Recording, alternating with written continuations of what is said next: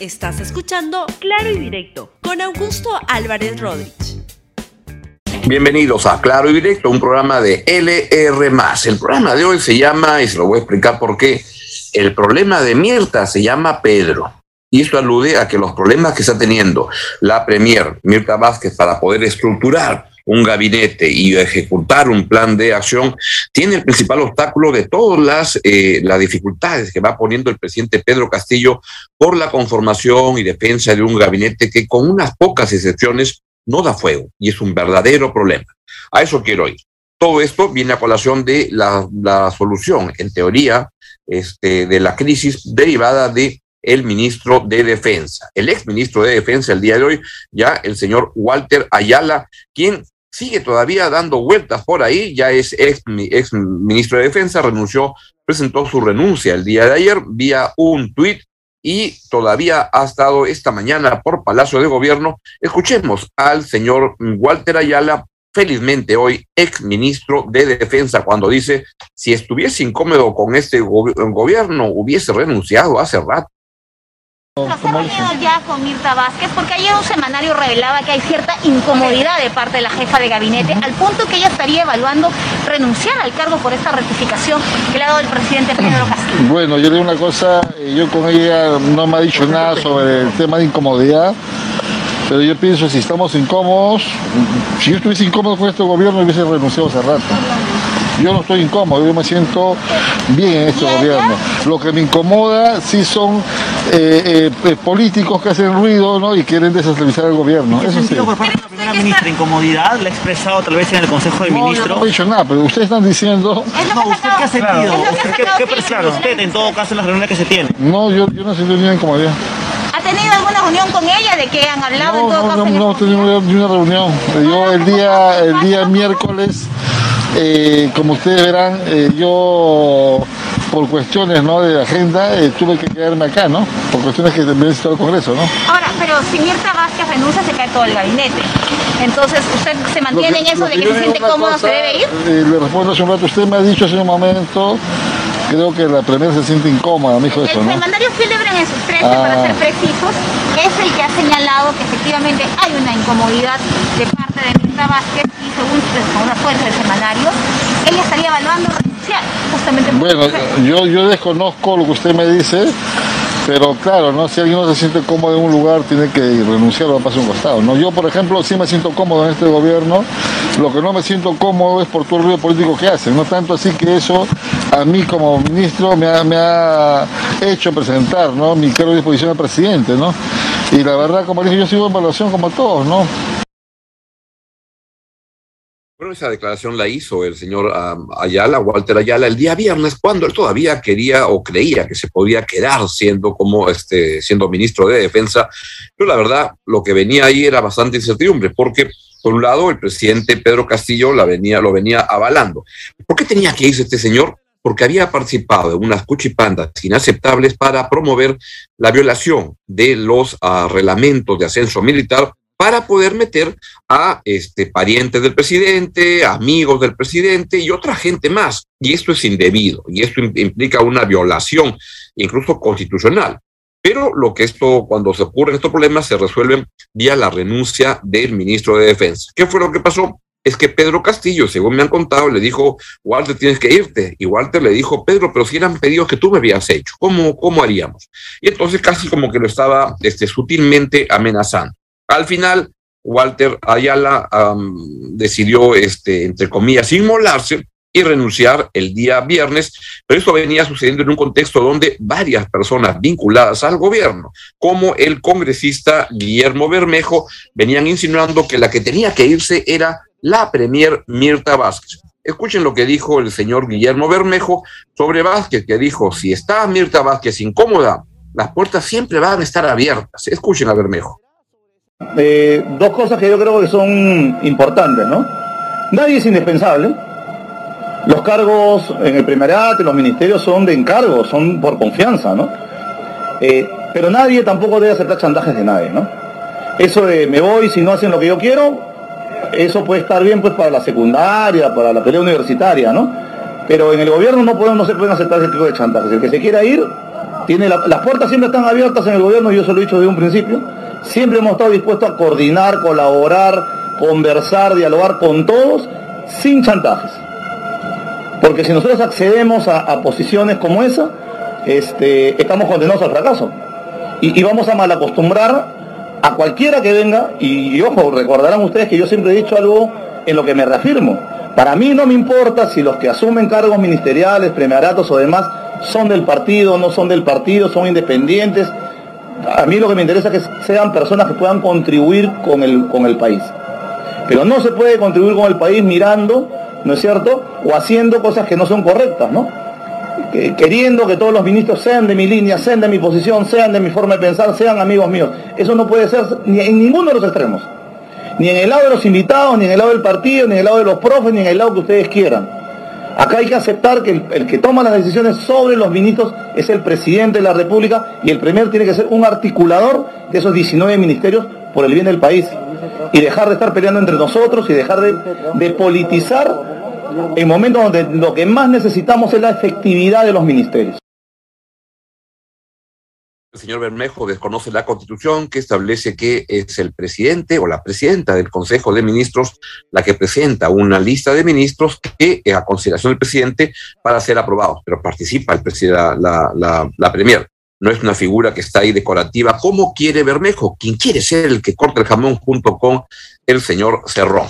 Y entonces esto continuó y finalmente, el día domingo por la mañana apareció el tuit de Ayala con lo obvio, lo que debió haber ocurrido 15 días atrás y no esperar que el escándalo desgaste al gobierno, desprestigie más al presidente de la República y renunció. Y renunció de una manera un poco insólita, la verdad que ha dado la vuelta al mundo porque es una manera bastante ridícula de renunciar por lo que le voy a explicar.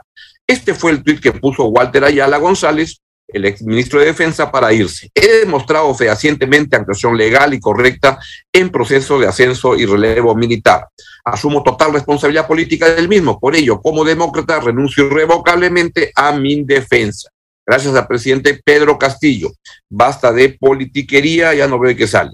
El problema es que tuvo un, error, la verdad, bastante gracioso y absurdo, porque lo que le, le copió, como dicen, le taguea, este, le puso a Pedro Castillo pero vean que Pedro Castillo no era el presidente de la República, es un cantante venezolano que respondió pidiendo, por favor, Chepa, ya paren de confundirme con el presidente. Amigos peruanos, lean bien. Yo no soy el presidente, puso Pedro Castillo, el cantante venezolano, yo no soy el presidente de Perú, yo no soy el presidente de Perú, yo no soy el presidente de Perú, yo no soy el presidente de Perú, yo no soy el presidente de Perú. No, esto es el ministro de Defensa que teníamos, de repente me pregunto si sabrá aprender una, una, una en fin. Y así fue como se fue de manera tan ridícula el señor ministro de Defensa. El día de hoy, en la puerta del de Palacio de Gobierno, volvió a aparecer Walter Ayala, que se ve que está muy cómodo y no quiere perder el cargo, y dijo lo siguiente. No, yo estoy bien cómodo en el gobierno. Lo que estoy incómodo es con el Congreso, porque lamentablemente los señores congresistas no, dejan trabajar. Ellos critican que tenemos 100 días, no hemos hecho nada. ¿Qué han hecho ellos? ¿Qué han hecho ellos? Ellos también cobran dinero del pueblo mes a mes. Así que también no hay que hay que hay que tener eh, digamos eh, un trabajo para poder reclamar al otro. La interpelación. Hay obstrucción entonces por parte del Congreso. eso? como ellos? Yo le digo una cosa, yo tengo garantías en el Congreso. Lamentablemente los señores que están en el Congreso no entienden. Yo ya expliqué ya, uno más uno es dos. Y ellos dicen que no es dos, es cuatro, cinco. No me entienden. Yo ya yo he ido con la ley en la mano y yo les he explicado. Asistirá a la comisión Como dije, no, yo yo ya renuncié el día de ayer, claramente voy con el presidente, eh, ¿no? para, entiendo para que se pronuncie, y sobre eso ya al momento que yo me retire, yo tendré más claro las cosas. ¿no? lo entiende. Así es, bueno, que vaya a un lugar donde lo puedan entender. Y el problema acá de fondo es, vamos a ver si es que esto es realmente un triunfo de la, de la Premier Mirta Vázquez, que ciertamente lo es, y que se parece al otro triunfo político que tuvo dentro del gobierno cuando había un ministro del Interior, Luis Barranzuela, que era realmente impresentable para ese cargo, porque tenía tantos problemas detrás, venía, era el abogado de muchos de personas acusadas de corrupción en el gobierno, qué intolerable que fuera el ministro del Interior.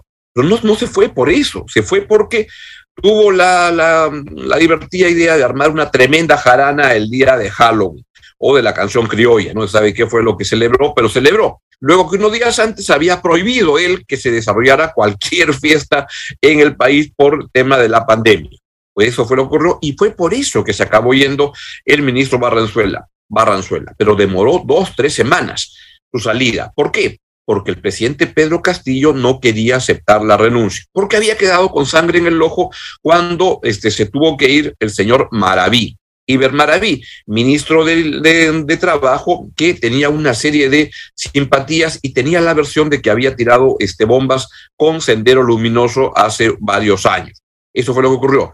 El problema de Pedro Castillo es que se demora tanto en resolver la crisis que al final queda desgastado, queda manchado por la crisis, aunque al final la acabe resolviendo, lo que debería resolverse en, muy rápido, muy, muy poco tiempo, en un par de horas, un par de días máximo, pero Castillo lo alarga tanto y tanto que acaba manchado por todos estos problemas. Ahora bien, vamos a ver a quién nombran en reemplazo de Walter Ayala.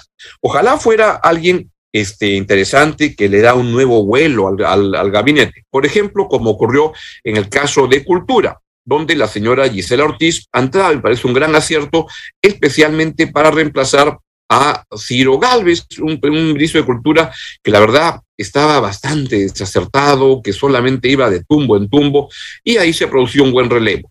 Lo mismo ocurrió en el Ministerio del Interior, donde Abelino Guillén, pues significa una mejora, este, una persona mucho más decente para un cargo tan importante en el gabinete, en reemplazo de este señor Barranzuela pero no es lo que pasa en la mayoría de puestos en el gabinete. Y quiero hacer un breve recuento de algunas de las personas que la verdad son un problema.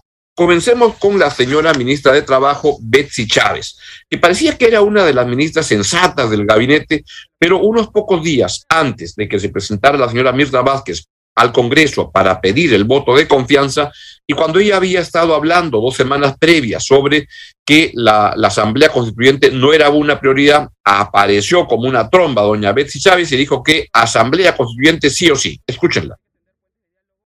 Un punto de encuentro para buscar todo aquello que nos une, cuáles son nuestros objetivos comunes como sociedad cuáles son las reglas de juego que tú no, te das cuenta Betsy que estamos discutiendo constituyente sí o no y, no discutimos el contenido. Y acá y acá, acá viene la, segunda pregunta.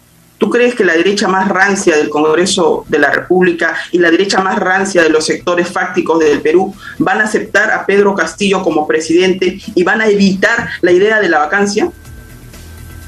Porque si fuese tu respuesta que sí, yo tengo nuevamente mis dudas porque en todo caso estaríamos hablando que termine el gobierno y que ellos encuentren a un candidato que sea su presidente y ahora sí, como si hay consenso, ellos, los que no quieren una constituyente, van a empezar a hablar de una constituyente.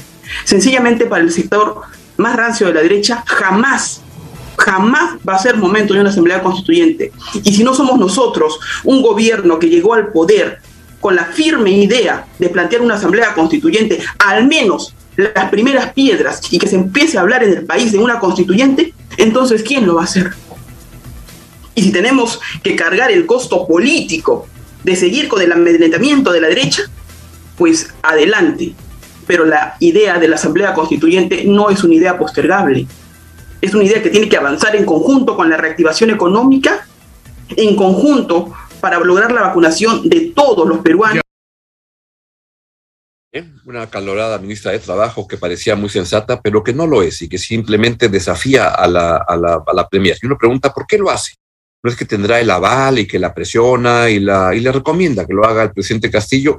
Me parece que sí. Otro ejemplo de una acción desacertada de un ministro que en general está bien, pero que tiene en el campo de los impuestos un error de mi modesto punto de vista. Es Pedro Frank, que lo que está planteando es un aumento de impuestos en un contexto como este. Escúchenlo primero al señor Frank. Gran empresa tenga estabilidad jurídica, si es empresa minera debe pagar 2%, pero en otros sectores no se paga ese 2% adicional. Nos parece que esto debe estandarizarse. Todo el que quiere un convenio de estabilidad jurídica puede tenerlo, pero que eso debe tener un costo porque es un beneficio particular. La siguiente, por favor, hay otros detalles. Sobre el tema de la administración tributaria, el superintendente eh, podrá explicar un poquito más, pero estamos pensando en que el RUC pueda ser inscrito de oficio, de tal manera que podamos tener un RUC eh, no, estar esperando a que los ciudadanos saquen su rock, sino de frente se les da, como estamos haciendo con la cuenta DNI, digamos, ¿no? Masificar el uso del medio de pago financiero, porque eso nos permite conocer mejor y tener mejor información de los ingresos de las personas. Este, eh, y hay otras medidas aquí, me parece particularmente relevante la, de un perfil de cumplimiento, es decir, que el contribuyente cumplido tenga algún tipo de beneficio, como de hecho ya hacen algunas como municipalidades, por ejemplo, ¿no? Tienen el, el contribuyente VIP, que es el que siempre cumple, que le dan algunos, algunos beneficios, facilidades, ¿no? O fortalecer la fiscalización del incremento patrimonial no justificado, es decir, si hay un contribuyente que de repente de la nada resulta que tiene una enorme riqueza, bueno, hay que fiscalizar eso con mayor facilidad. La siguiente, por favor. Sobre el tema de las controversias tributarias, como les digo, tenemos una enorme cantidad de reclamos que tienen un proceso sumamente engorroso, largo y que ha llevado a que se acumulen unas grandes deudas que creo que el Perú y muchos ciudadanos no consideramos justos, ¿no? Entonces, en primer lugar, se quiere mejorar la gestión. Los ciudadanos, las empresas tienen derecho a reclamar frente a las fiscalizaciones y las acotaciones que hace la SUNAT, es parte del derecho de las personas, eso no se puede eliminar, ¿me explico? Pero sí queremos decir, bueno, primero que si reclamas esto esté sumamente claro el reclamo y que no vayas a pues, reclamar varias veces sobre lo mismo. En segundo lugar, que los asesores fiscales tengan una responsabilidad. Es un error lo que plantea el ministro de Economía desde mi modesto punto de vista, porque lo que está ocurriendo es que en ese momento todavía sigue habiendo un problema con los ingresos de las personas, quiere cobrarle impuestos altos a gente de clase media que son los que pagan, y nos está yendo hacia abrir nuevos espacios y debería, por ejemplo, ocuparse de todos los que no pagan impuestos y podrían estar pagando o deberían pagar. No, se va a lo fácil de decir, como a los que ya pagan impuestos les subo este, las tasas para que paguen más. Y esto sucede además en un contexto en el cual están incrementándose los ingresos tributarios del gobierno de una manera acelerada. Y eso es como consecuencia del precio de los minerales, pero el ministro no tiene mucho en qué gastar, pero le quiere sacar más dinero a las personas. Y esto es un grave, grave error. Vamos con más porque lo que ocurre es que hay otros ministros que son francamente un problema. Y quiero destacar lo que significa el ministro de Educación. Ahí hay un grave problema en el caso del el ministro de Educación, el señor Carlos Gallardo, que está totalmente en contra de la meritocracia y que se está tirando abajo, trayendo abajo lo poco que se haya avanzado o lo mucho con la reforma de la educación. No quiere. Es un ministro el que venga en este momento en la pantalla más interesado o solamente interesado en los derechos sindicales de los maestros y ningún interés muestra en los derechos de los alumnos a una mejor educación y quiere tirarse abajo la meritocracia en la educación en el Perú. Además de todos los recelos que tiene para no abrir las aulas y que ha tenido que ceder simplemente por la presión ciudadana de este colectivo de padres y madres de familia presionando para que se abran los colegios. Él no quiere, ¿saben por qué? Porque está interesado en los derechos sindicales de los maestros. Un caso. Otro ejemplo, otro ejemplo es el ministro de Transportes y Comunicaciones. Un ministro que se ha dedicado a ofrecerle prebendas a los transportistas, varios de ellos responsables de asesinatos sistemáticos en las pistas en el Perú. Y dentro de todo ocurre que quiere relajar los, los requisitos para obtener brevetes, quiere eliminar el pago de papeletas, este, exonerarlas, las que ya se han puesto. ¿Y qué es lo que ocurre? Él es gerente de una empresa de transportes. Es increíble. Para más, además, es un ah, ministro que ha querido limitar la libertad de expresión del Canal 7, ese canal del Estado, pero él quiere que el canal del Estado sea un canal que sea la propaganda del gobierno y de él en particular, y no un órgano de servicio al Estado, no al partido de gobierno, que es la chanfaina que quiere estructurar ese señor que debía ser sacado el gabinete. Pero no, sigue estando ahí avalado por quién? Por Pedro Castillo, que defiende al ministro de Educación Gallardo, defiende al ministro de Transportes, y así va la vida y así se va perdiendo la vida.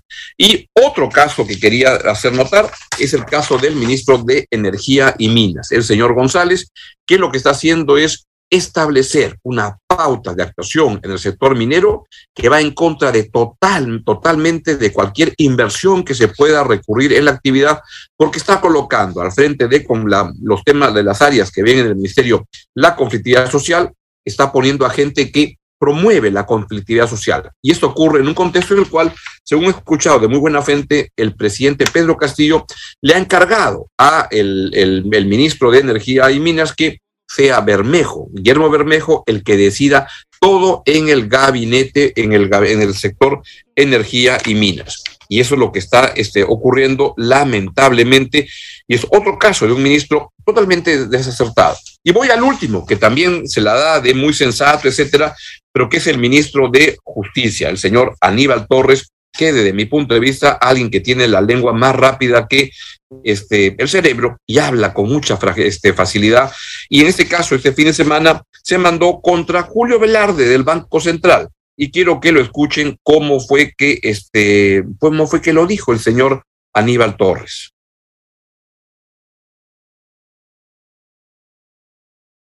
El Banco Central este, limite los intereses de los bancos. Pero el Banco Central los limitó creo que a 94%, mientras en otros países es de 24%. Y salió no el mismo presidente del directorio del Banco Central a criticar la ley que establecía esta limitación, diciendo que eso atenta contra la libre competencia. Y esa es otra ignorancia absoluta. Es falso. Solamente porque este, este gordito dice cualquier disparate, entonces... Pero ese gordito lo han ratificado, ministro. Pero, pero mire usted, ¿no? Mire usted, ¿no? Si él es un gran economista, ¿no? ¿Cómo decir que en el Perú hay libre mercado cuando en el Perú lo que gobiernan son los monopolios y los oligopolios? Por supuesto. En materia financiera, los monopolios y los oligopolios de los bancos, de las compañías de seguros, eh, sobre los cuales la superintendencia de banca y seguros no hace nada. No, esa es la realidad. No hace nada. Lo tuvieron que nombrar por la enorme presión que hay en vista de que hay que mantener la estabilidad ministro. la, la, estabilidad. Lo han nombrado por presión. Qué bueno que usted lo diga. pero ¿hasta cuándo vamos a ceder a la presión? Lo que le tengo que decir es lo siguiente, ¿no? Que este, si no hace esto el gobierno, entonces viene la presión, pero en términos gigantescos, de tal manera que distorsiona el mercado. Se elevan los intereses, se elevan, se elevan los precios, escasean los bienes no en los mercados. Entonces también tenemos que actuar con prudencia, con prudencia. Se ha hecho eso no por prudencia, pero si a este señor no le gusta, por ejemplo, lo que estoy diciendo, ¿no? también tiene las puertas abiertas pues para irse, ¿no? Porque Julio Velarde, te están diciendo bye. Exitosa. Es, es el otro eh, es el otro complejo que tiene la ultraderecha aquí, que hay una sola persona que conoce y que puede actuar en un determinado organismo. Ese gordito dice cualquier disparate, dice el ministro de eh, Justicia Aníbal Torres, que insisto, tiene la lengua más rápida que el cerebro. Y cuando uno lo critica en Twitter, aparece una, un grupo de trolls enorme a insultar y a defenderlo, trolls que tienen cero seguidores, pero que entran con todo. Y me pregunto, ¿quién paga esa, esa, esa factura de trolls? ¿Del ministro de Justicia o es que es el lado de Castillo, de, de Cerrón o de Castillo? Porque lo que ocurre es que está sucediendo en el gobierno cosas muy extrañas, porque además en ese contexto es que aparece el señor uh, Cerrón, que tiene a su ministro de Justicia preferido, Aníbal Torres, y pone este tuit. Véanlo coincidiendo con Aníbal Torres. A ver qué es lo que pone. Suscribo las declaraciones de Aníbal Torres respecto a la labor de Julio Velarde como presidente del BCRP. El gordito debería tomar clases con Pedro Frank y Juan Pari.